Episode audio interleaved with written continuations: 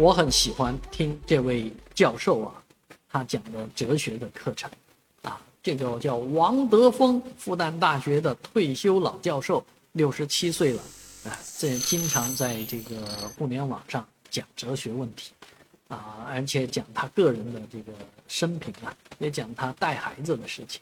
啊，但不管讲什么，这位老兄呢，很喜欢叼一根烟。啊，以至于很多这个视网上的视频都有马赛克，或者漂浮着一些标志，其实就是把他的烟给挡了。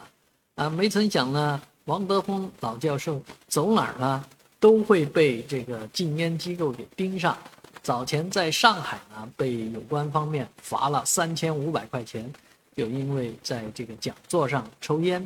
而这一次他到这个深圳呢。还居然讲了一句话，说看到烟灰缸啊，我就心定了，就是因为他有抽烟的习惯，而且有这个讲课的时候抽烟的习惯，他觉得如果讲课的时候不抽根烟，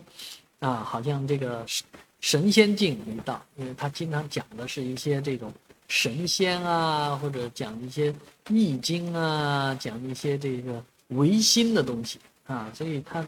他说他也承认这就是他讲课的风格。啊，一定是边讲边抽根烟，啊，那个有点毛委员的风范啊，啊，但是呢，这一次被深圳的禁烟机构盯上了，啊，虽然是第一次犯事，啊，深圳方面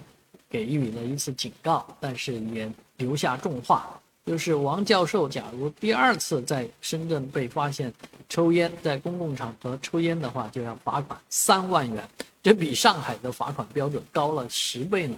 所以在上海罚三千五，看来不够多啊。那上海方面会有什么样的反应呢？将来再看到王教授抽烟的话，是不是有更多的人冲出来举报呢？